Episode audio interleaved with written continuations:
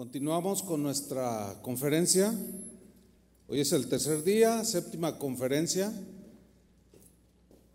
Voy a invitar al pastor Daniel Rubalcaba. Él nos va a hablar acerca de, de cómo el Señor nos va formando el carácter poco a poco.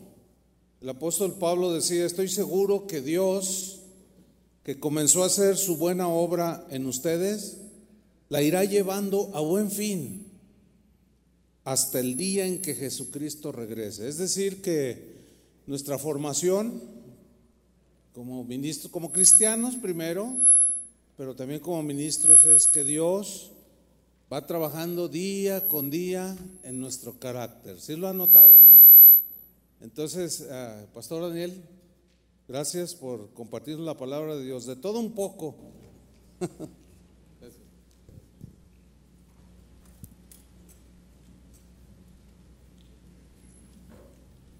buenos días, buenos días, ¿cómo están? Que Dios les bendiga, estamos bendecidos, ¿verdad? Contentos eh, por este tiempo que el Señor nos ha permitido, ya con el día de hoy, son tres días maravillosos, tres días llenos de alimento, llenos de la palabra, y yo no sé ustedes, pero eh, yo, yo me renuevo cada que que vengo a eventos como estos y recibimos la palabra y, podemos llegar a nuestras congregaciones con, una eh, nueva manera, una, mejor forma de pensar, ¿verdad? Una, una forma de operar la iglesia más clara. Y pues esos son regalos de la gracia de Dios, así que yo espero que ustedes también estén contentos como yo lo estoy. Y es un gusto verles también, un buen número de pastores. Eh, que hemos hecho el esfuerzo por estar aquí. Agradezco al pastor Chuy por la invitación que me ha hecho, al equipo de liderazgo también de esta iglesia. Pues para mí es un, un privilegio. Pues vamos a orar. Cierren sus ojos y Señor, te damos gracias en esta mañana. Gracias por estos tiempos tan maravillosos que nos has permitido en tu presencia. Los tiempos de adoración, los tiempos de alabanza, Señor, el escuchar cada consejo, cada palabra que tú has traído a nuestras vidas. Y también gracias por esta pandemia, Señor, que, que ha venido a sacudirnos, a probar nuestra fe. Eh, esta pandemia que tú has permitido que suceda ha venido a afirmar los corazones de muchos, Señor, aunque lamentablemente los corazones de otros sucedió lo contrario. Pero creemos, Señor, que tú sigues siendo bueno, que tú sigues siendo un Padre misericordioso y que todo obra para bien a los que te amamos. Así que muchas gracias por tenernos aquí con la vida, eh, para seguirte escuchando y seguirnos capacitando para tu gloria. Abre nuestros oídos, Señor, y usa mi vida para honrarte. Te lo pedimos en el nombre de Jesús. Amén. Amén. Bueno, el tema lo he titulado De todo un poco para formar nuestro carácter. Eh, todos aquí tenemos eh, un carácter muy, muy propio, muy particular, ¿verdad? Hasta a veces decimos, así soy yo, ¿no? Este es mi carácter, me lo heredaron, esto ya lo traigo en la sangre. Pero, ¿saben? El carácter es algo que creacionalmente Dios puso en cada individuo. El carácter no es algo que depende 100% de nosotros. Sin embargo, es interesante notar que antes de la caída del hombre, antes de la caída de Adán y Eva, el carácter era perfecto. No hablo tanto en este momento de personalidad, sino de carácter. El carácter de Adán y Eva era completamente afín al de Dios. Pensaban igual, sentían igual, y su forma de actuar era de acuerdo a la voluntad de Dios porque el carácter no estaba corrompido todavía. Sin embargo, cuando Adán y Eva pecan, todo, absolutamente todo, se descompone. Todo. Por ejemplo, la tierra, pues ahora tiene problemas para producir. O sea, el carácter propio de la tierra también cambió a causa de la caída del hombre, del pecado. Eh, si pensamos en los animales, también cambió, antes no eran salvajes, hoy lo son. Y por supuesto el carácter del hombre, del ser humano, Adán y Eva, pues cambia completamente porque ahora, a partir del pecado, está infectado, completamente infectado. ¿Y cuál es el resultado de esta caída? ¿Cuál es el resultado de este cambio? Sufrimiento, sufrimiento hasta el día de hoy. ¿Esto quiere decir entonces que ya todo está perdido a partir de la caída de Adán y Eva? Pues la respuesta es no. Entonces surge una segunda pregunta. Si todo, si no todo está perdido, ¿qué tenemos que hacer ahora? Bueno, pues tenemos que restaurar nuestro carácter a la forma original. ¿Podemos lograr eso? Sí podemos en gran parte, no podremos llegar nunca a la perfección o al estado original en el que se encontraban Adán y Eva. Pero sí podemos restaurarlo en gran parte. ¿Cómo lo vamos a lograr? Pues a través de Jesucristo y su abundante gracia.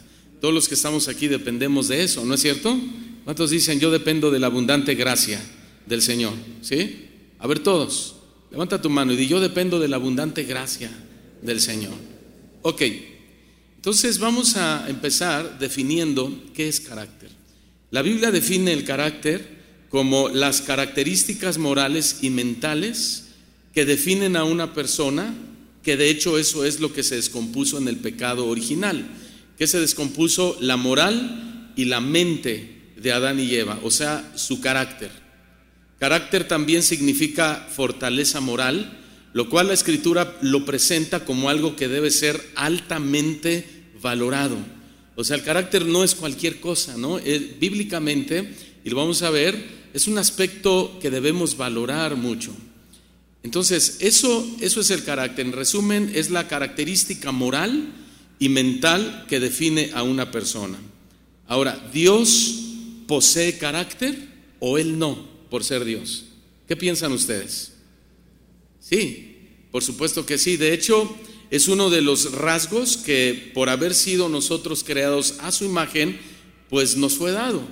Por ejemplo, Dios se define con un carácter de Padre, se define como bueno, se define con un carácter santo, se define con un carácter fiel, con un carácter justo y recto, se define con un carácter amoroso, con un carácter misericordioso y compasivo, etcétera, etcétera, etcétera. También Jesucristo nos permitió ver su carácter humano, oigan esto, nos permitió ver su carácter humano cuando estuvo aquí en la tierra, que de hecho era el mismo carácter del Padre que acabo de mencionar. También la Biblia habla del carácter del Espíritu Santo. Dice que el Espíritu Santo es santo, no lo busque, Romanos 1.4. El Espíritu Santo es poderoso, Lucas 4.14. El Espíritu Santo es eterno, Hebreos 9.14. El Espíritu Santo es verdad y el Espíritu Santo es el consejero, Juan capítulo 14, versículo 16. Así que el carácter, hermanos, es simplemente la facultad que tenemos para manifestar, esto es importante, repito, el carácter es simplemente la facultad que tenemos para manifestar nuestros sentimientos, nuestros pensamientos y nuestras acciones. Eso es el carácter, repito, es la facultad que nos ha sido dada por Dios para manifestar. ¿Manifestar qué? ¿Quiénes somos? Nuestra personalidad, nuestros sentimientos, nuestros pensamientos y nuestras acciones. Es decir, es algo que tenemos por creación, repito, y por tener la semejanza de Dios. Pero una pregunta importante en esta mañana sería, al ver cómo es el carácter del Padre, el carácter del Hijo y del Espíritu Santo, ¿cómo es el nuestro en la actualidad? y cómo nos define nuestra congregación. Hablando del carácter, ¿no? Bueno, pues tal vez eh, algunos son definidos como el pastor enojón o el pastor amargado, tal vez alguien por ahí el pastor triste o el pastor legalista, o alguien más dirá, el, mi pastor yo lo defino como un pastor liberal, o el carácter de mi pastor es de, tiene cara de pocos amigos, o peor aún, el ladrón. Bueno, pues nada de esto en realidad es culpa del diablo. Esto es culpa de nosotros. Estamos hablando de carácter y personalidad. Miren, este, hermanos, no es un congreso para la iglesia en general, aunque está lleno de principios que aplican para todos. Este es un congreso de pastores, o sea, es una reunión de líderes principales de una iglesia. Esta, es una reunión de mentores de muchas personas que tenemos pastoreando, que estamos pastoreando a nuestro cargo. Estamos hablando de personas que cargamos sobre nuestros hombros la responsabilidad de miles de personas. No sé si se habían puesto a pensar en eso, pero es muy importante hacerlo, ¿no? Entonces yo pregunto, ¿será relevante el carácter de un pastor? ¿Sí? ¿Será indispensable el carácter para operar la iglesia? Y la otra pregunta es, ¿y tendrá algún tipo de repercusión? ¿Qué piensan ustedes? Bueno, por supuesto que, sí, por supuesto que es importante y por supuesto que tiene una repercusión en nuestras congregaciones, ¿no? Ahora, enlistar una o dos o más características del carácter que debe tener un pastor, pues es muy difícil porque nos quedaríamos muy cortos. Así que lo que quiero hacer esta mañana es tratar de tocar al menos las características más visibles, no más importantes, pero sí las más visibles del carácter de doce hombres de la Biblia que ocuparon un lugar prominente como nosotros y cómo repercutió en su ministerio para bien y para mal. Vamos a hablar del carácter de los doce apóstoles de Jesucristo y ojalá podamos terminar. ¿sí? Ok, empecemos con lo siguiente. Saber quiénes fueron los doce discípulos nos va a ayudar mucho para darnos cuenta que en cuestión de carácter, pues todos somos muy parecidos, realmente. No hay, no hay grandes diferencias, ¿sí? Eh, todos somos parecidos y que no por el hecho de que tenemos, digámoslo de esta manera, o lo voy a decir de esta manera, no por el hecho de que tengamos un efod pastoral, pues pensemos que somos superiores a quien no tienen ese efod pastoral. Así que en esta mañana, pues descubriremos en lo que se refiere al carácter, eh, que poseemos aspectos idénticos a los doce apóstoles de Cristo, aspectos buenos, muy buenos, pero también aspectos malos, muy, muy malos. Entonces, comencemos hablando de sus trasfondos. Los doce discípulos eran de la región de Galilea, excepto Judas Iscariote, que él era de Judea. Y Galilea era mencionado siempre en un tono de menosprecio, siempre. Los galileos eran reconocidos por su forma de hablar y eran considerados rudos e impuros. Los galileos también eran vistos como gente rebelde y alborotadora, siempre dispuestos a levantarse contra la autoridad romana. Así que empezando por ahí, pues ya podemos imaginar el carácter tan fluctuante de estos hombres, ¿no? Que te menosprecien porque eran de Galilea o que te consideren rudo, que te consideren impuro, rebelde y alborotador, pues no podríamos esperar un carácter tan ilustre en estos doce hombres, ¿sí? Sino todo lo contrario. Ahora, sus ocupaciones iban desde pescadores hasta recaudadores de impuestos y revolucionarios. Así que ya se imaginarán, pues los pescadores eran personas bruscas, los recaudadores eran abusivos y los revolucionarios eran agresivos. O sea, que ni se te ocurra meterte con uno de ellos porque no vives para contarlo, ¿verdad? Esa es la realidad que se vivía en aquella época. Algunos de estos hombres eran casados. Pablo nos cuenta en Corintios que los apóstoles, los hermanos de Jesús y Cefas llevaban con ellos una esposa creyente. Así que miren, el carácter de los apóstoles no era la única necesidad que atender. Escuchen bien, también había que lidiar con el carácter de sus esposas, porque ellos iban acompañados de ellas. Por ejemplo, el celote con la celota, ¿verdad? El hijo del trueno con la esposa que truena, ¿no? El incrédulo con la incrédula, etcétera, etcétera, etcétera. O sea, también a ellas había que ayudarlas, no solamente a los doce apóstoles de Cristo.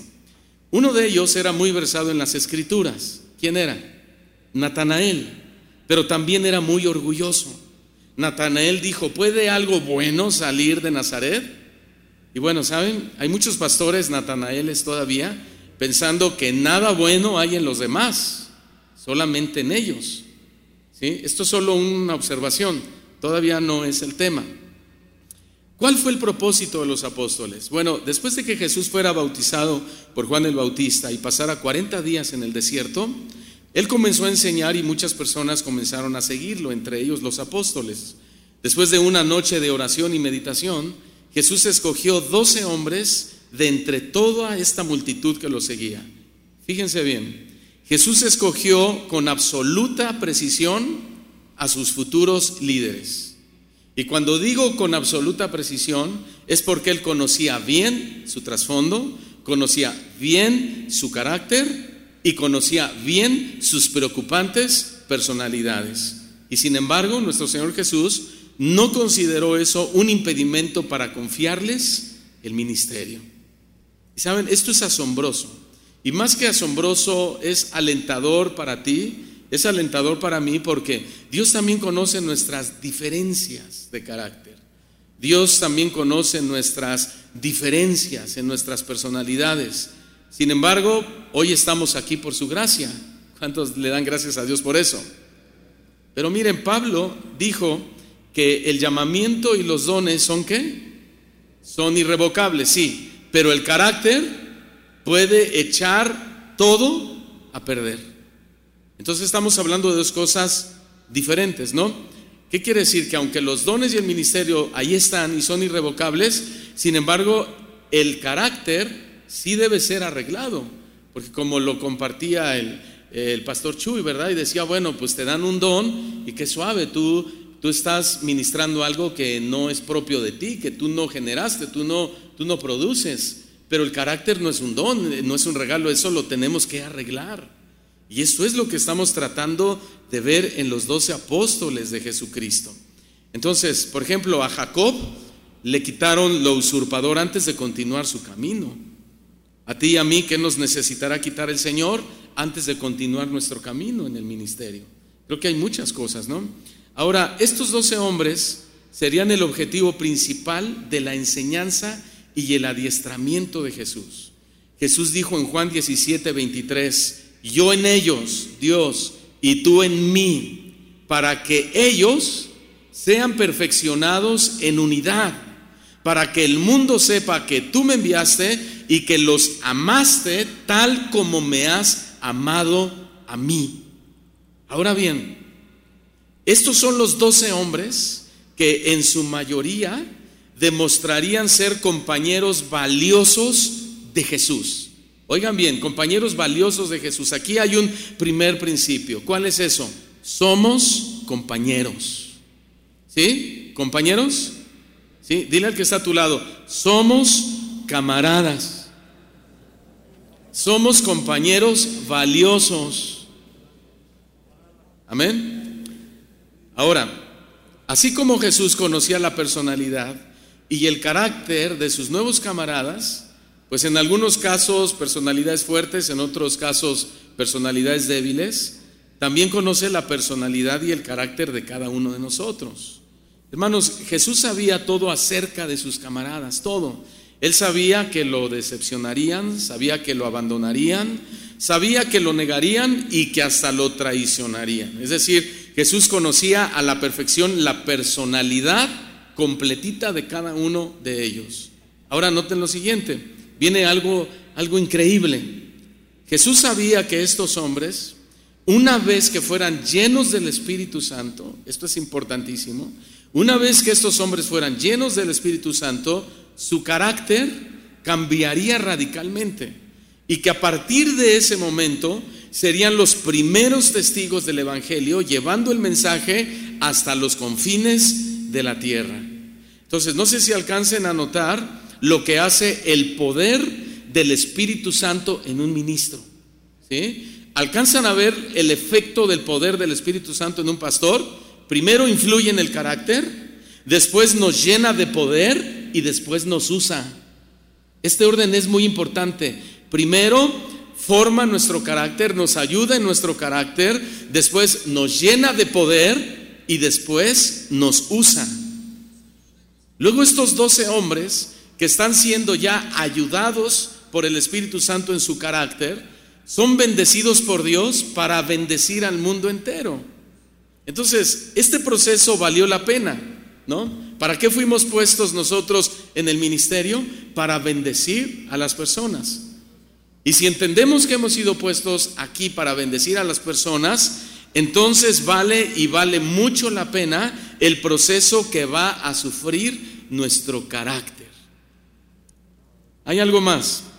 A los doce apóstoles se les dio una gran comisión la gran comisión de ir y hacer discípulos a todas las naciones, bautizándolos en el nombre del Padre y del Hijo y del Espíritu Santo. Entonces, hermanos, lo que estamos haciendo nosotros es una gran comisión. ¿sí? Es una gran comisión. No veas tu comisión como algo pequeño, porque a los ojos de Dios es una gran comisión. ¿Cuántos dan gloria a Dios por eso, hermano? Es una gran comisión. Bueno, hasta aquí un breve o brevísimo contexto general de los doce apóstoles. Ahora, pues vamos al grano. Vamos a comenzar hablando un poco sobre el carácter de nuestro camarada Simón Pedro. Pedro vivía en Capernaum, Pedro era pescador de oficio, su hermano era Andrés, otro de los doce discípulos, Pedro fue casado, vio muchas veces obrar el poder de Jesús. Herodes lo encarceló por predicar, pero un ángel de Dios lo rescató. O sea, lo que vemos en Pedro es que él fue un hombre muy privilegiado, muy privilegiado. Pero escuchen lo siguiente, su personalidad y su carácter eran bastante, bastante defectuosos. Y hay por lo menos tres rasgos que sobresalen en su carácter. En primer lugar, Pedro era de carácter impulsivo, no obstante, cobarde. Esto impresiona, ¿no? Un hombre que lo ves a simple vista, que cargaba una espada, ¿sí? Y que tal vez Jesús ni siquiera lo sabía, pero él estaba preparado para cualquier ataque de los enemigos, Caifás, Anás, los sacerdotes. Y era un hombre que de entrada lo ves valiente, pero al mismo tiempo cobarde. ¿Qué les parece? En, Mateo 14, verso 28, la traducción del lenguaje actual, nosotros vemos a los discípulos en una tempestad muy grande, cuando de repente de la nada se le aparece Jesús caminando sobre el mar. Entonces Pedro, bastante agitado, le dice, Señor, si realmente eres tú, ordena que yo camine también sobre el agua y vaya hasta donde tú estás. Y Jesús le dice, ven. De inmediato Pedro baja de la barca, camina sobre el agua, va hacia Jesús, pero cuando siente la fuerza del viento, ¿qué pasó? Tuvo miedo. Entonces allí mismo, dice la historia, empezó Pedro a hundirse. Y cuando comienza a sentir ese miedo, él grita y grita la expresión y dice, Señor, sálvame. Señor, sálvame. Entonces aquí tenemos a un hombre de carácter impulsivo, pero al mismo tiempo cobarde. Y esta acción de Pedro que le dice a Jesús, ordena que yo camine también sobre el agua y vaya hasta donde tú estás. Miren lo que, lo que, lo que les voy a decir. No es una reacción de fe.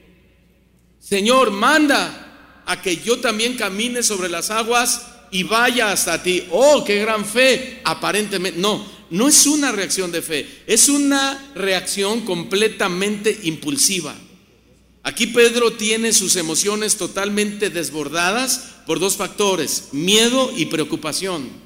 Están a punto de hundirse, están a punto de morir. ¿sí? Entonces, esta acción de Pedro que le dice a Jesús, ordena que yo camine también sobre el agua y vaya hasta donde estás tú, es una reacción meramente de su carácter.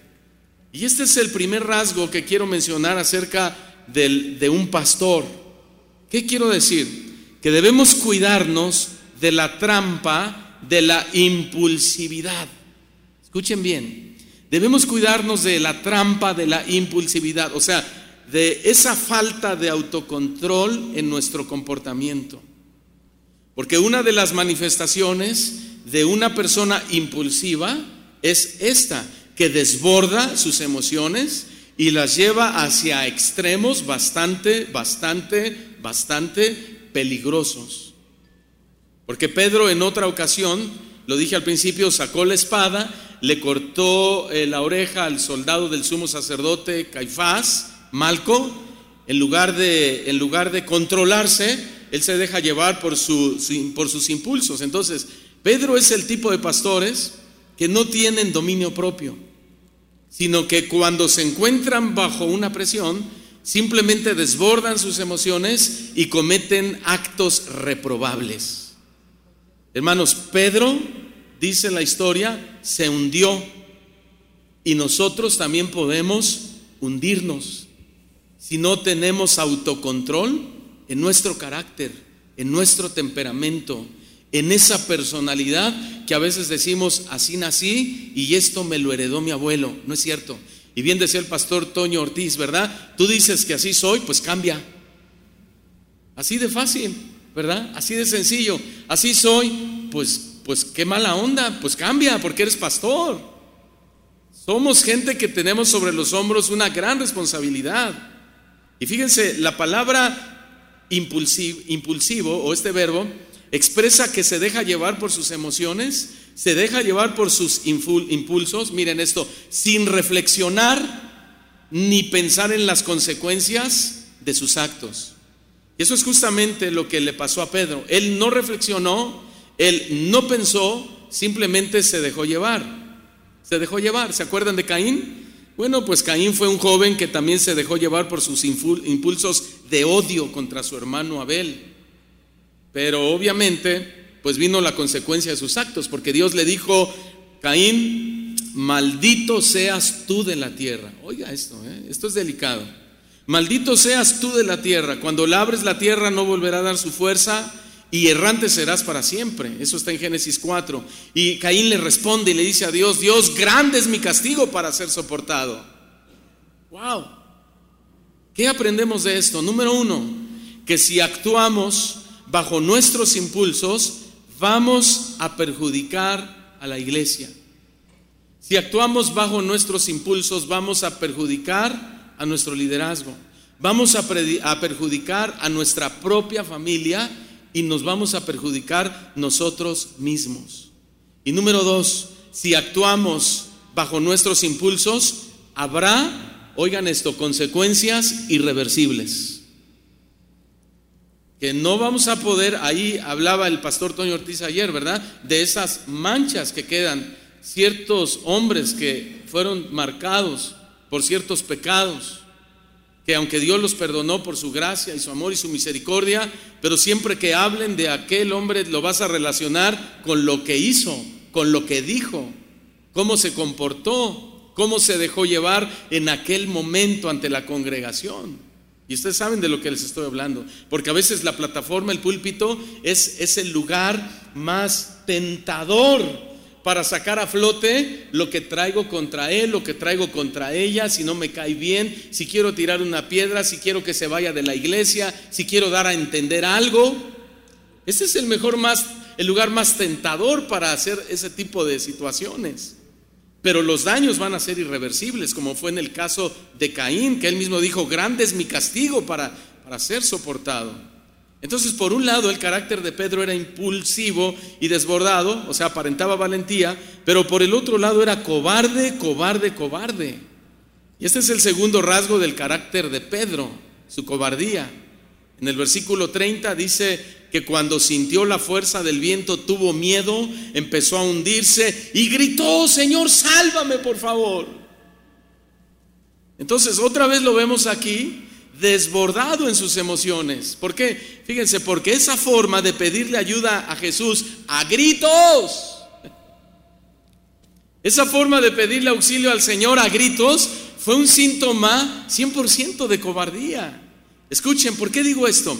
Porque, hermanos, la fe es la cura ante la cobardía.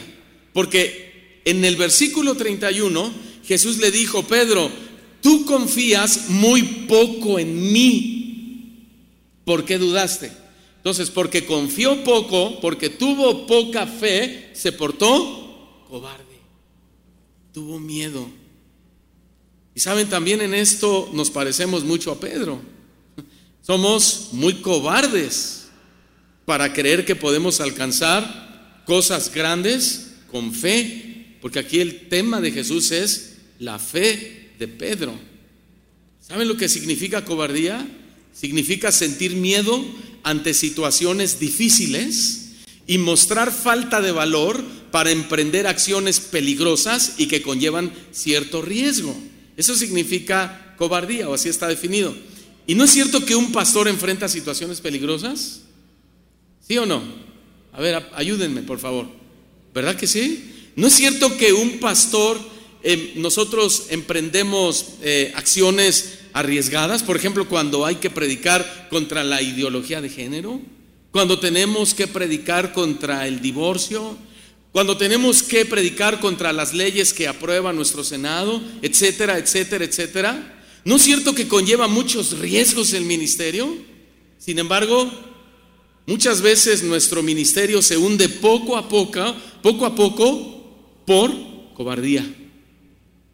Por cobardía. Nos vamos hundiendo poco a poco como Pedro. El tercer carácter, el tercer rasgo, perdón, del carácter de Pedro es que era de temperamento colérico. Ahí en Juan 18, versículo 10, Dice que Simón Pedro tenía una espada, la sacó y golpeó al criado del sumo sacerdote cortándole la oreja derecha. Jesús le dijo, vuelve a poner la espada en su vaina. Y miren cómo le, dice Pedro, Jesús a Pedro, ¿te imaginas que no voy a beber la copa que me ha dado mi padre? ¿Te imaginas que no lo no voy a hacer lo que tengo que hacer? Entonces, ¿saben por qué reaccionó así Pedro? Porque Pedro no alcanzó a ver que había llegado el momento profetizado en el que Jesús tenía que morir. Por eso Pedro en ese momento actúa con ese cólera contra el, contra el pobre Malco. Incluso creo que Pedro se tomó muy personal este evento, que ni siquiera se trataba de él, sino de nuestro Señor Jesucristo. ¿Y qué aprendemos de esto? Que nosotros no podemos pasarnos la vida como Pedro, golpeando, golpeando, golpeando gente. No podemos pasarnos la vida tomando las cosas en el ministerio personal. No podemos pasarnos la vida en el ministerio pensando que, los, problemas, los ataques, las adversidades, las persecuciones, las críticas, las murmuraciones son contra mí personalmente porque yo soy el pastor de mi iglesia, porque yo soy el representante legal, porque yo soy el representante de Dios aquí. No, no, no, no, no. Hermanos, escúchenme bien. El problema en esta acción, en este evento de Pedro, el problema no era Malco, el problema no eran los soldados romanos, el problema ni siquiera era Caifás, el sumo sacerdote, el problema era el carácter de Pedro. Ese era el problema. Por eso dice Jesús, oye Pedro, guarda la espada. ¿Te imaginas que no he de pasar por este evento? ¿Estamos entendiendo esto? Hermanos, el problema no es la congregación. El problema, hermanos, no es la gente. El problema es que no sabemos actuar bajo presión.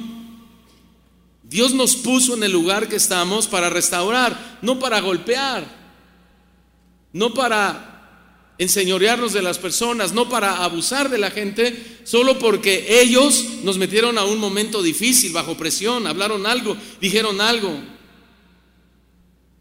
Sin embargo, sin embargo, y a pesar de, estos tres rasgos del apóstol Pedro, Pedro fue una de las columnas de la iglesia de Jerusalén.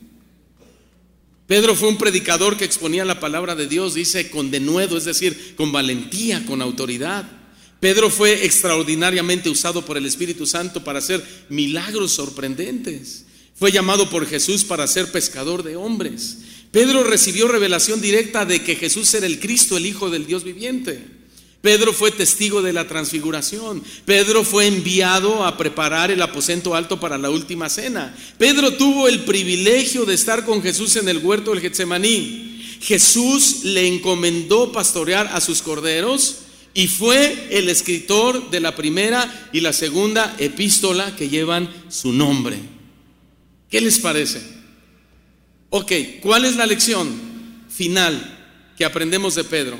Escuchen que Dios puede perdonarnos ese carácter impulsivo, cobarde y colérico y usarnos de manera extraordinaria para su gloria. ¿Le puedes dar un aplauso al Señor por eso?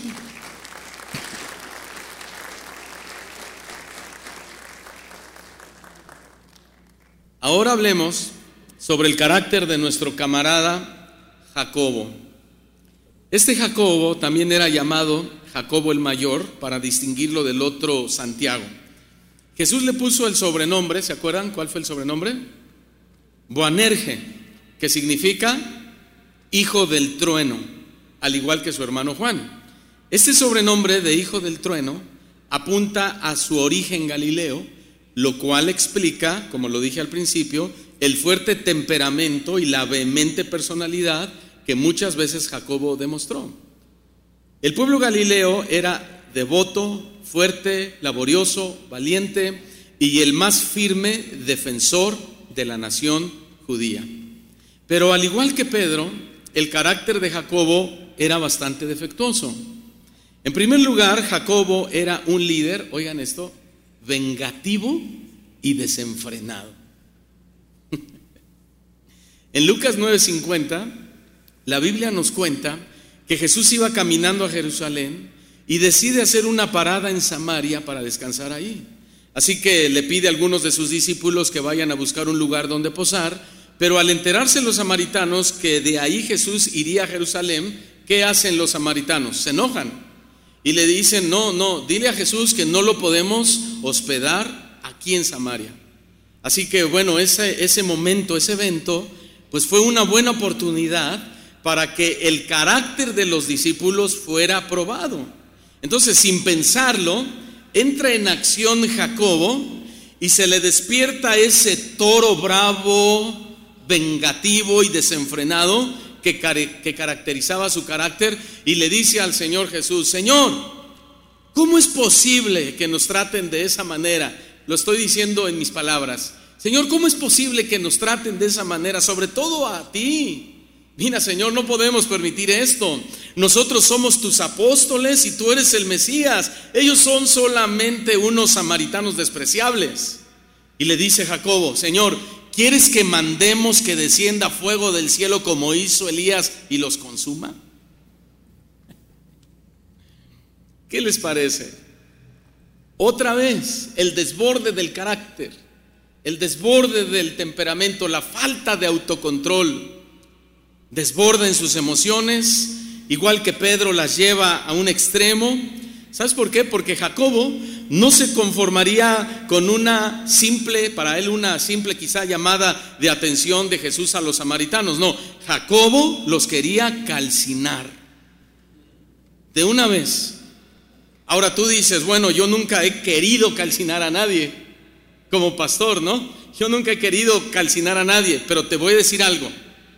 Si tu carácter es vengativo, rencoroso y desenfrenado, Escúchame bien, la gente se tiene que cuidar de ti porque eres capaz de cualquier cosa. ¿Sí? Porque eso es lo que pasó aquí. Ahí estaba el apóstol, pero se enojó. Señor, hay que quemarlos vivos. Y nosotros nos ven allá arriba con cara de santitos, ¿verdad? ¿De qué? De San, San, San, ¿qué? San Pillín, la verdad. pero abajo nos desbordamos y nos transformamos. Entonces, te repito, si tu carácter es vengativo y desenfrenado, la gente se tiene que cuidar de ti porque eres capaz de cualquier cosa. Vengativo significa una persona que se venga con frecuencia de las ofensas o daños recibidos por leves que estos sean. Y ustedes lo saben muy bien. En el ministerio sufrimos muchas situaciones, sufrimos decepciones, sufrimos traiciones, sufrimos de gente que desea nuestro fracaso, personas que nos odian, gente que quiere que caigamos, escúchame bien, pero lo que no nos está permitido a nosotros los pastores es vengarnos. Eso no nos está permitido. A veces dan ganas, pero no debemos. Podemos, pero no debemos. ¿Saben por qué un pastor no debe ser vengativo? Jesús se lo dijo a Jacobo en el versículo 55. Le dijo, ay Jacobo, ustedes no saben de qué espíritu son, caray. Porque el Hijo del Hombre, o sea, yo no he venido para destruir las almas de los hombres, yo he venido para salvarlas. Entonces, ¿de dónde te sale eso, Jacobo? De tu carácter, de tu temperamento descontrolado. Número uno, no sabéis de qué espíritu sois, le dice Jesús a Jacobo. Entonces, un pastor no puede ser vengativo porque la venganza es producida por un espíritu que no corresponde a Dios. Y ellos se supone que ya tenían al Espíritu Santo.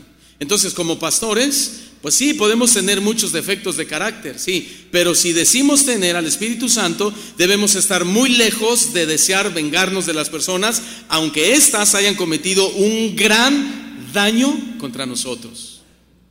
Número dos, Jesús le dijo, yo no vine para destruir las almas de los hombres, sino para salvarlas. Yo no vine para destruir, destruir.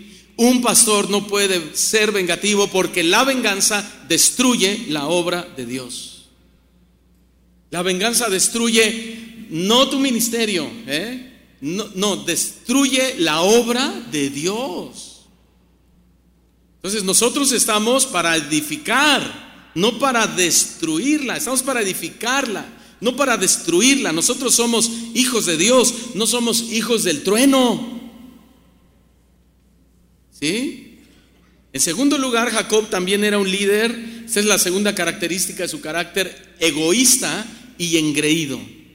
En Marcos 10:35, la nueva traducción viviente, dice así, entonces Santiago y Juan se le acercaron y dijeron, maestro, queremos que nos hagas, mire, queremos que nos hagas un favor. ¿Cuál es la petición? preguntó Jesús. Ellos contestaron, cuando te sientes en tu trono glorioso, nosotros queremos sentarnos en lugares de honor a tu lado. Uno a tu derecha y el otro a tu izquierda. ¡Wow! Queremos sentarnos en lugares de honor a tu lado. Yo a tu derecha y mi hermanito Juan a tu izquierda. ¿Qué les parece? En otras palabras, miren cómo está manejando la situación Jacobo. Señor, lo que te queremos pedir, no nos lo tomes a mal, por favor. Sabemos que no somos los únicos en tu equipo ministerial. Sabemos que también los amas tanto a ellos como a nosotros. Señor, eh, sabemos que para ti todos, pues sí, somos iguales, pero, pero Juan y yo somos tu familia, Señor. ¿Se acuerdan que eran primos de Jesús? Juan y yo somos tu familia, somos tus primos hermanos, somos hijos de tu tío Zebedeo, cuñado de tu madre María, nuestra tía. Así que quisiéramos pedirte una consideración muy especial, que cuando estés en tu reino, nos des un poquito más de honor que a ellos. Ponme a mí a tu derecha y a mi hermanito Juan a tu izquierda. Te lo agradeceríamos mucho. Así fue. Pues Jacobo es el prototipo de muchos pastores que no están conformes con lo que Dios les ha dado por su gracia, por su pura gracia. Pastores que lamentablemente están dispuestos a pisar a sus compañeros, a sus compañeros pastores, con tal de obtener una posición más alta dentro del grupo. Pero ¿qué creen que le respondió Jesús a sus primitos? Verso 38, no saben lo que piden. De verdad, Jacobo, no sabes lo que pide. ¿Acaso ustedes pueden beber de la copa amarga de sufrimiento que yo estoy a punto de beber? ¿Acaso ustedes pueden ser bautizados con el bautismo de sufrimiento con el cual yo tengo que ser bautizado? Y ya saben lo demás. Sí, podemos, ¿verdad? ¿Cuál es la lección que aprendemos de esto? Que muchos solo piensan en su propia grandeza.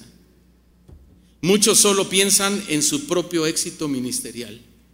Muchos solo piensan en su posición dentro del grupo, pero ni tantito se ponen a pensar que para alcanzar lugares más prominentes tienen que pagar un precio muy alto. Y ese precio muy alto, aparte del sufrimiento, es el de ser el siervo de los demás. Jesús hoy le sigue hablando a muchos pastores así, ambiciosos, egoístas y Jesús le sigue diciendo, no saben lo que piden.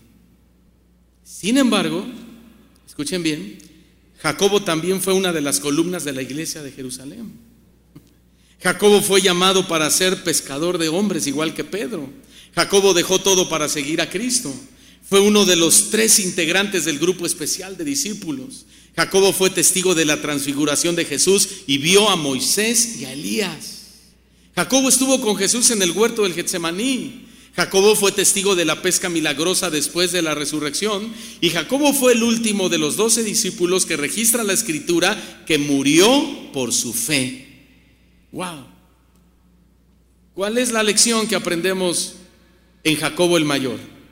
Que si renunciamos a nuestro carácter vengativo y petulante, Dios nos puede usar grandemente en el ministerio y dar el poder para permanecer firme frente a la persecución. ¿Le puedes dar otro aplauso al Señor por eso? Hoy vamos a dar como 12 aplausos, así que échele ganas.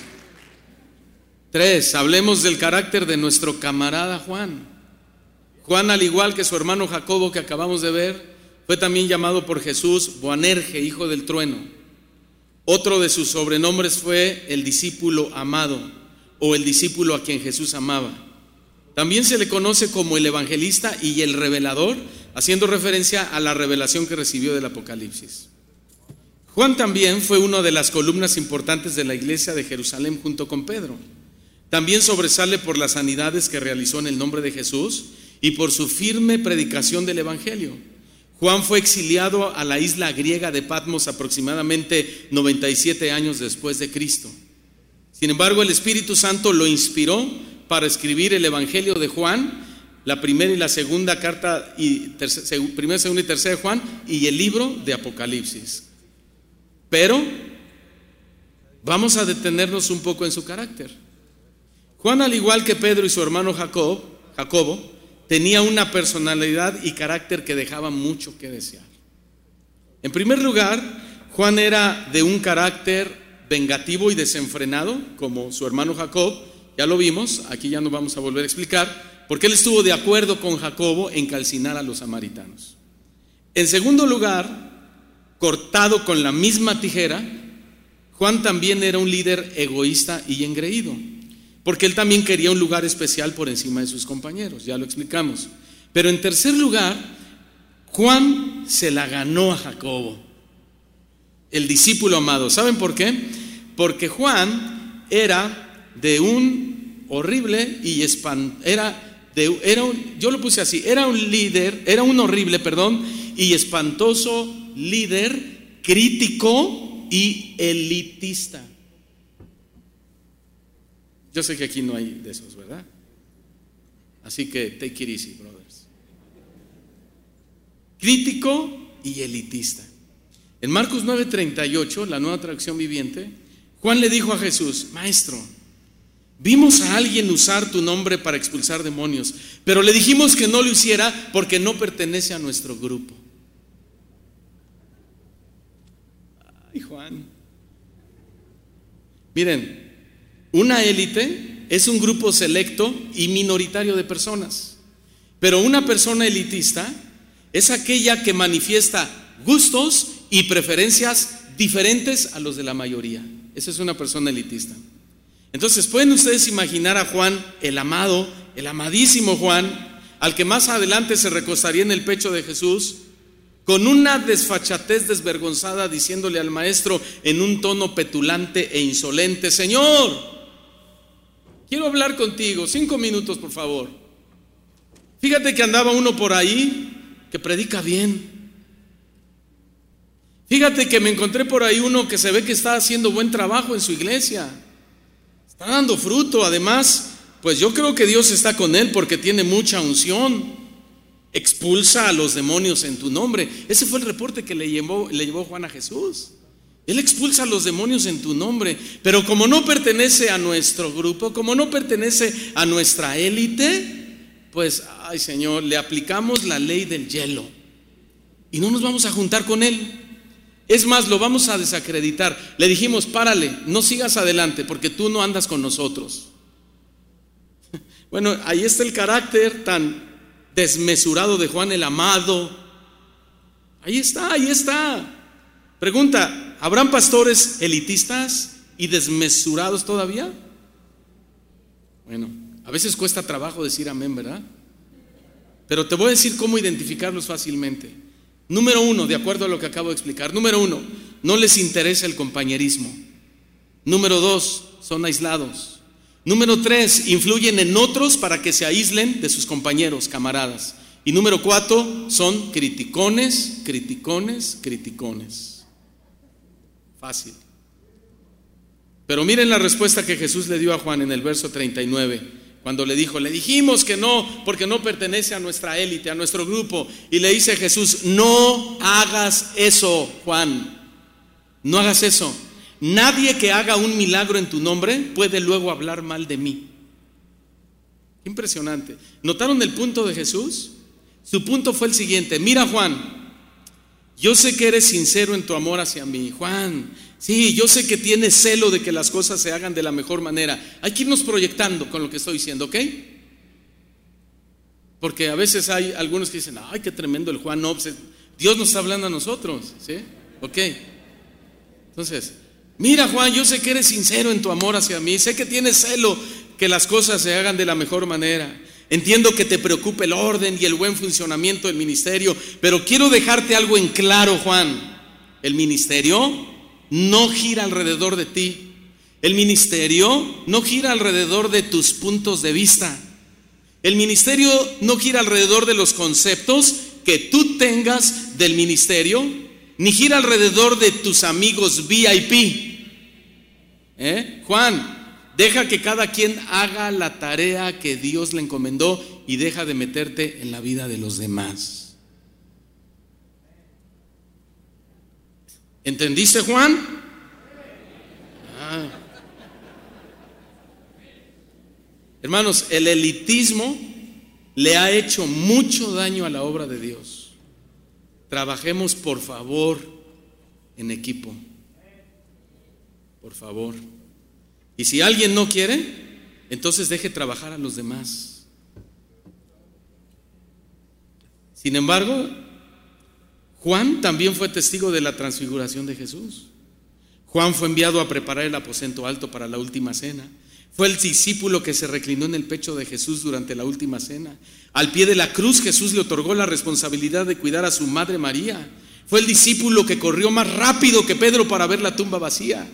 Juan fue testigo de la pesca milagrosa después de la resurrección de Cristo y Juan fue el escritor del libro con el mayor contenido de revelación de los fines de los tiempos, Apocalipsis. ¿Cuál es la, lección que aprendemos en Juan el Amado? ¿Cuál es la lección? Que el amor genuino hacia Jesucristo une, no divide. El amor genuino hacia Jesucristo une, no divide. Número cuatro, hablemos sobre el carácter de nuestro camarada Andrés. ¿Ya entendieron un poquito el tema? Un, un poco de todo, o cómo le, ya ni me acuerdo cómo le puse. De todo un poco, ¿verdad? De todo, ok.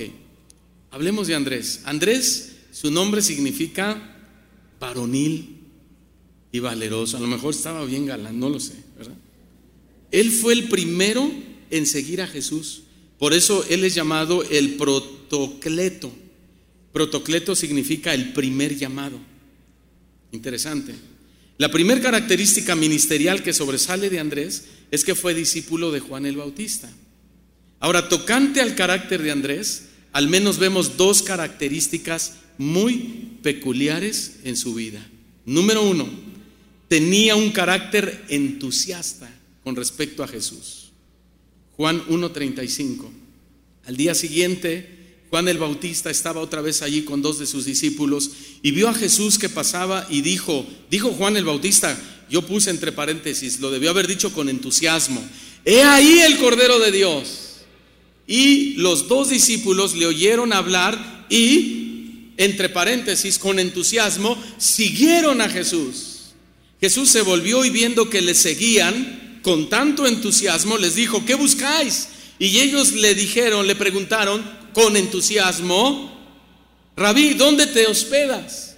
Él dijo, venid y veréis. Entonces, con entusiasmo, fueron y vieron dónde se hospedaba y se quedaron con él aquel día. Uno de los dos que oyeron a Juan el Bautista y siguieron a Jesús era Andrés. hermano de Simón Pedro. Él encontró primero a su hermano Simón, o sea, Pedro, y le dijo con entusiasmo, hemos hallado al Mesías. Entonces, con entusiasmo, lo trajo a Jesús, a Pedro. ¿Vieron todas las reacciones entusiastas de Andrés? Ahora, tal vez Andrés le dijo a Juan el Bautista, Juan, Oye Juan, qué emoción conocer a Jesús, ahora que, que, nos lo acabas de decir, ¿verdad? Y aquí el Cordero de Dios es emocionante, se me enchinó la piel, sentí muchas ganas de llorar. Pero Juan, mira, tú sabes que yo te amo sinceramente, sabes que te admiro demasiado, sabes que te respeto como profeta que eres, pero algo acaba de, pasar en mi interior porque ahora siento un entusiasmo muy grande por seguir a Jesús. Así que Juan, Juan, yo te quiero, discúlpame, ya no voy a poder seguir comiendo tus chapulines. ¿Se imaginan ahora? ¿Se imaginan la felicidad de Juan el Bautista al ver tan entusiasmado a Andrés para con Jesús? Hermano, es que ese es el gozo de un pastor. Ese es el gozo de un ministro, ver a su congregación entusiasta hacia Cristo. Ese es nuestro gozo, hermanos. Pero te voy a decir algo. Sin duda que Andrés aprendió de Juan el Bautista el entusiasmo hacia Cristo, porque Juan tomó la iniciativa cuando con entusiasmo le dijo, Andrés, Andrés, he ahí el Cordero de Dios. He ahí, yo no soy, yo solo vine a preparar su camino, es Él. He ahí el Cordero de Dios. ¿Qué quiere decir? Que el entusiasmo hacia Cristo y el ministerio comienza en nosotros. Comienza en nosotros.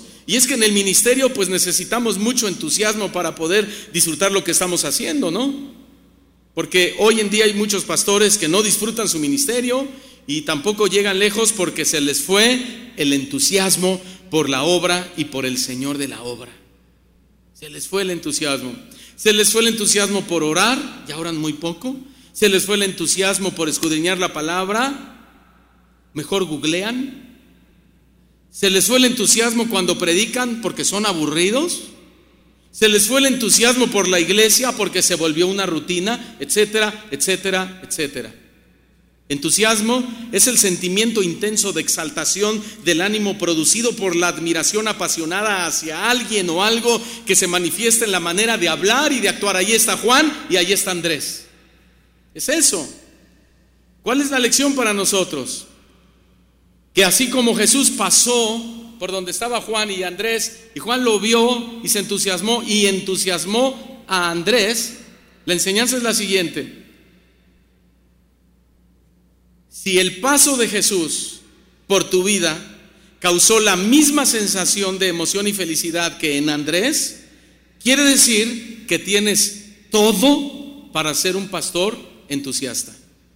Tienes todo para ser un pastor entusiasta, con un ministerio entusiasta y con un pueblo entusiasta. ¿Cuántos dicen amén? Número dos, Andrés tenía un carácter curioso y fisgón. En el verso 38 Jesús le dijo a Andrés, ¿qué buscas pues? Dicen en Guadalajara, ¿verdad? ¿Qué buscas pues?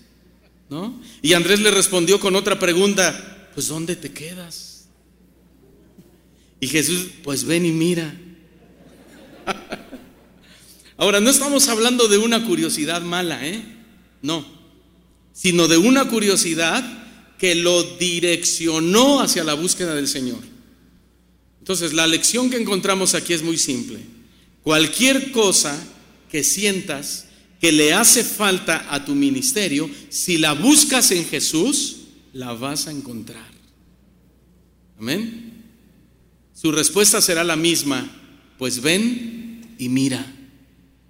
Señor, ¿cómo le hago? Señor, ¿qué le digo? Señor, ¿cómo ministro esta situación? Pues ven y mira.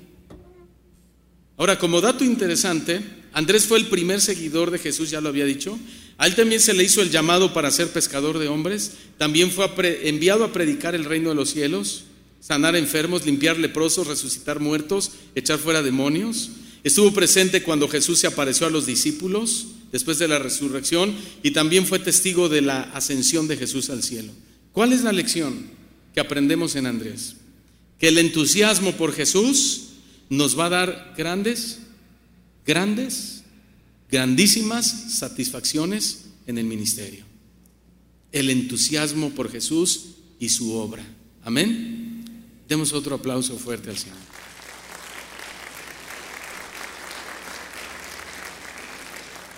Cinco. Ahora hablemos sobre el carácter de nuestro camarada Felipe. El nombre de Felipe significa el que ama a los caballos. Además, igual que Natanael, Felipe fue un hombre muy versado en las escrituras.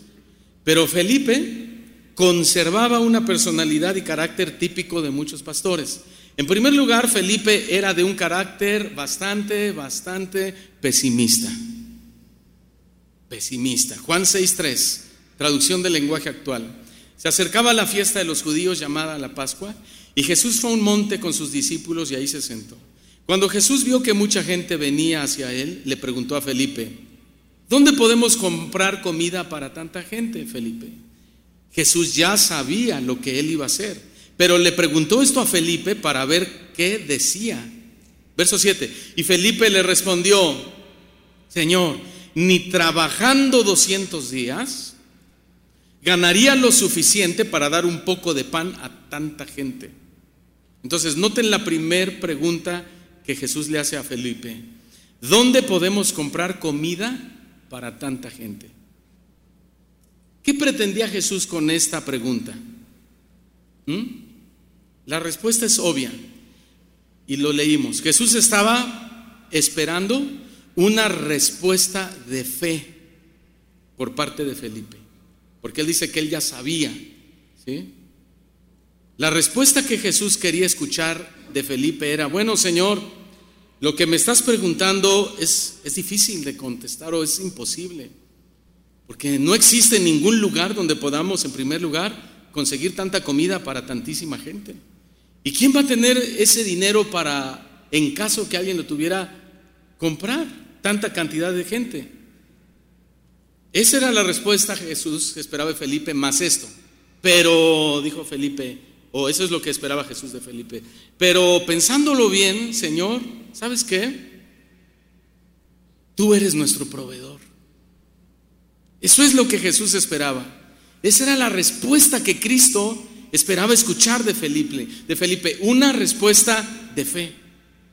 Saben, esto nos debe hacer reflexionar mucho porque continuamente nos enfrentamos a carencias de toda clase en el ministerio económicas para pagar la renta, económicas para comprar equipo, carencias de salud, carencias familiares, etcétera. Y la respuesta que Dios espera de nosotros es, Señor, como Felipe, Señor, yo francamente yo no sé cómo hacerle, yo no puedo suplir para estas necesidades, pero tú eres mi proveedor. Tú eres mi proveedor, tú harás un milagro para mí, Señor. ¿Cuántos dicen amén? Pero ¿qué creen? Que Felipe no respondió como Jesús esperaba. Todo lo contrario, respondió como lo que era, un pesimista negativo. Carácter. Ni trabajando 200 días ganaría lo suficiente dinero para darle de comer a tanta gente. Así el Felipe.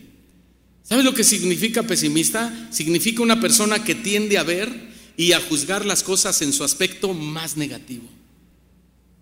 Y ahí tenemos a Felipe, un hombre, escuchen esto, versado en las escrituras, un hombre que pudo encontrar a Jesús en la ley de Moisés y los profetas, ¿se acuerdan? Él lo descubrió ahí, pero no pudo encontrar optimismo y fe en su propia persona.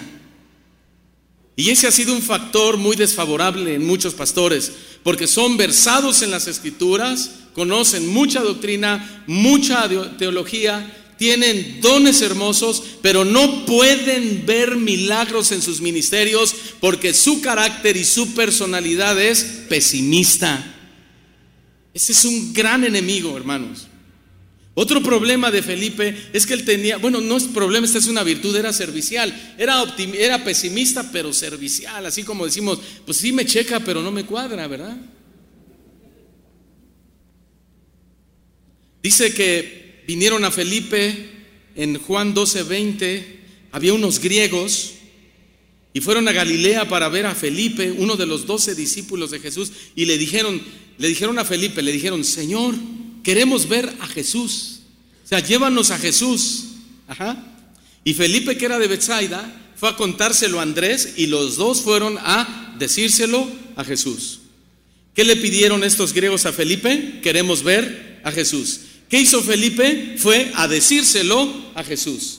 ¿Qué, vemos aquí? Que Felipe entendía perfectamente el, principio básico de un líder. ¿Y cuál es el principio básico de un líder? Servir a los demás. Servir a los demás. Un pastor no está para mandar en la iglesia, está para servir a los demás. Porque cuando tú, cuando tú te paras en un púlpito y tú haces esto y golpeas el púlpito y dices, aquí yo tengo autoridad, en ese momento perdiste toda tu autoridad. Porque el pastor está para servir a los demás. Servir significa ser apto para cierto fin o estar capacitado para cierto propósito. ¿Saben en qué momento nos sentimos verdaderamente útiles como pastores? Cuando vemos el fruto del servicio que le estamos dando a nuestra congregación. Escuchen lo que Jesús le dice a Felipe y a los demás discípulos en el verso 26. Si alguno de ustedes quiere servirme, tiene que obedecerme. Y donde yo esté, ahí estarán también los que me sirven y mi Padre los premiará. ¿Cuál es la lección para nosotros? La lección es la siguiente. Nadie que tenga un espíritu pesimista puede estar en el ministerio. ¿Oyeron bien? Pero tampoco el que carece de un espíritu de servicio, aunque sea muy optimista, puede estar en el ministerio. Porque optimismo y espíritu de servicio trabajan juntos. Ahora, a pesar de que Felipe era pesimista en su carácter, presenció, sin embargo, la multiplicación milagrosa de los panes y los peces. Jesús le dijo, si me has visto a mí, has visto al Padre Felipe. Y además estuvo presente en la última cena.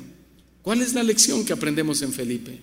Que Dios está dispuesto a revelarse en nuestro ministerio con cosas sorprendentes, pero no si nuestro carácter es pesimista y poco servicial.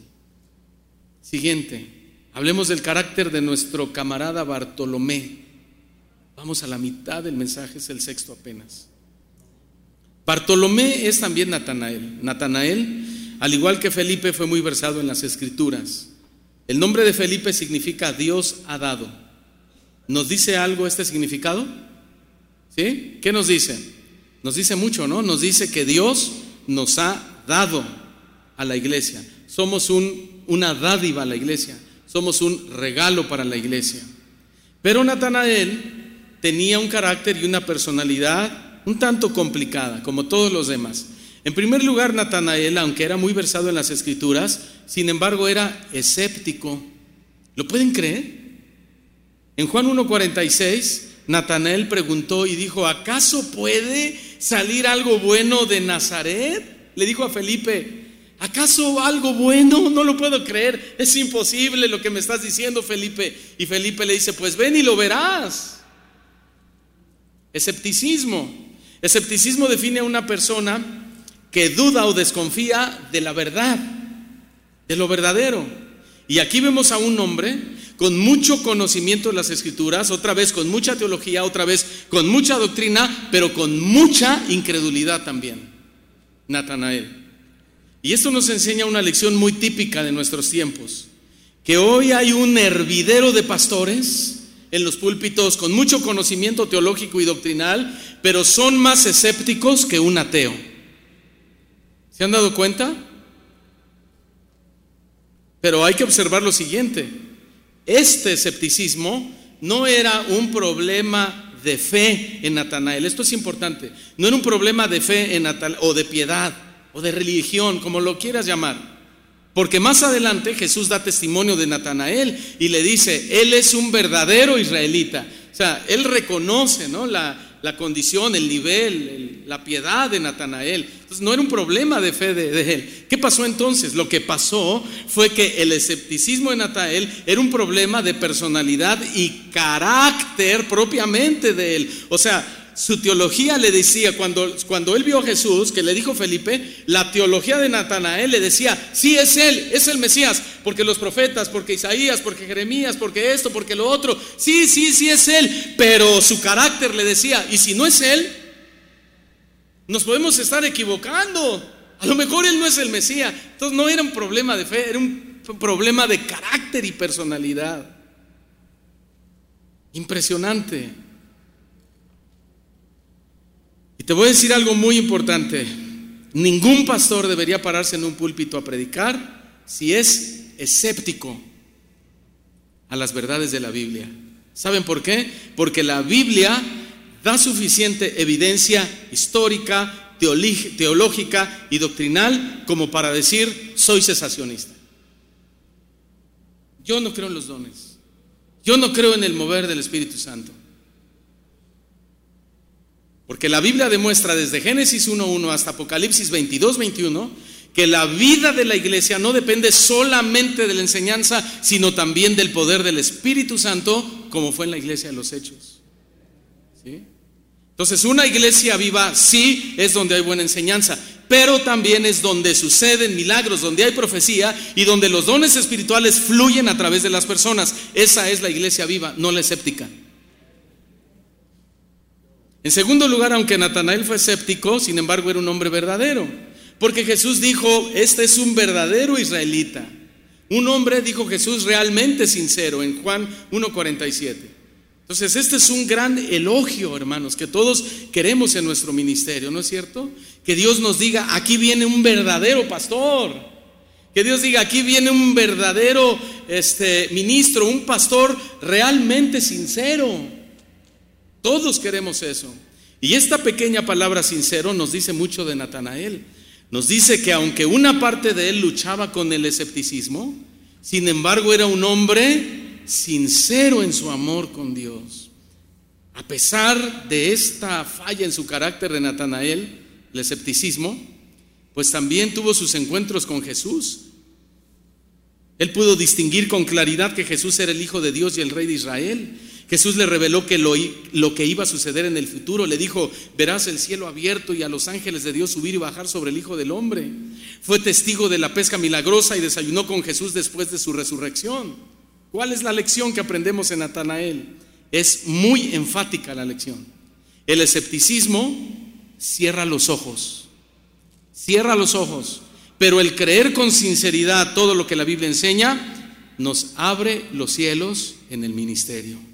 ¿Y cuántos quieren ver cielos abiertos en su ministerio? Dale otro aplauso fuerte al Señor. Número siete. Número siete. Voy a apurarme. Me dieron permiso, ¿eh? Hablemos de nuestro camarada Mateo, el tremendo Mateo, conocido como Leví era recaudador de impuestos, o sea, de carácter abusivo. Sin embargo, su nombre significa regalo de Dios. Pero en su personalidad y carácter, él era hospitalario.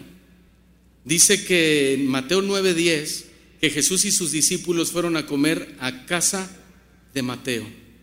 Él era un hombre hospitalario. ¿Qué significa esto? Una persona hospitalaria es que recibe y acoge en su casa o en su tierra a los visitantes o extranjeros con mucha amabilidad y toda clase de atenciones. Entonces, un pastor siempre debe ser hospitalario. A mí me gusta siempre tener visitas en mi casa, pero miren, el carácter hospitalario de un pastor no se refiere a eso.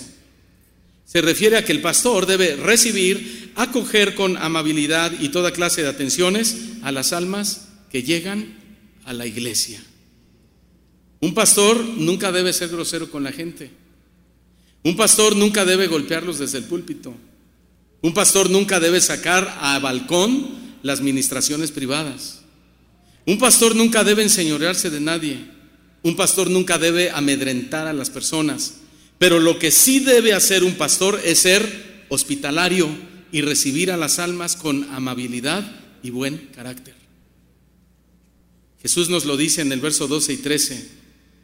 Dice, porque los que necesitan del médico son los enfermos, no los que están sanos. Y dijo Jesús, prefiero que sean compasivos con la gente y no que me traigan sus ofrendas. Está tremendo este versículo, ¿verdad? Jesús mismo nos está diciendo que la gente llegará herida a nuestras iglesias, hermanos, decepcionada, triste, depresiva, tomando ansiolíticos, chochos para dormir, a punto del suicidio, etcétera, etcétera, etcétera.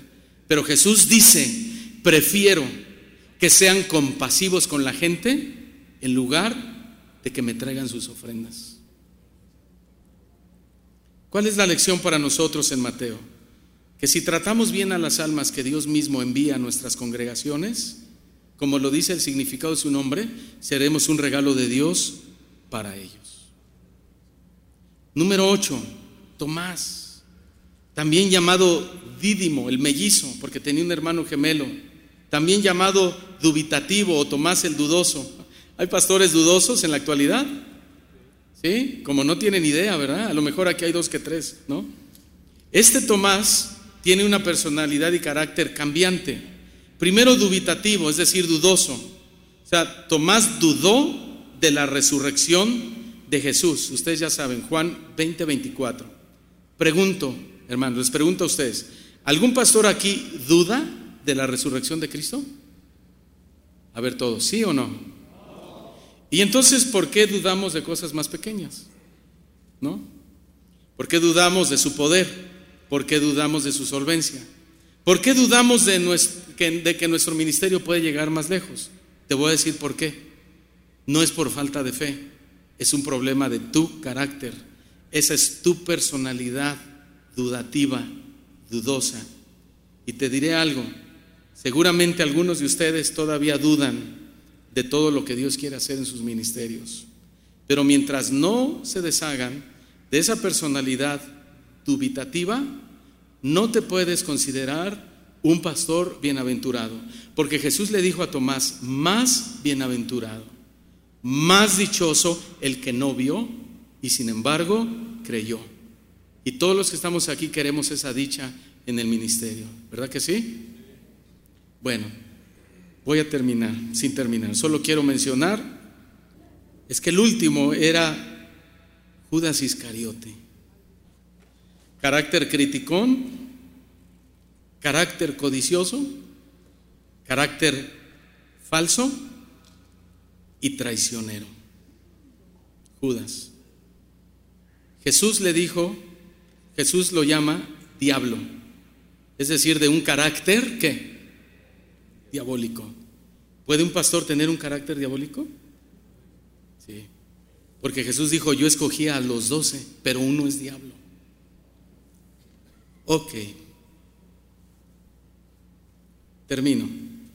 De todo un poco de todo un poco. Ninguno de nosotros podemos criticar alguno de estos doce hombres que ciertamente cometieron errores descomunales por una sola razón, porque tú y yo tenemos un poco de todos y de todo un poco.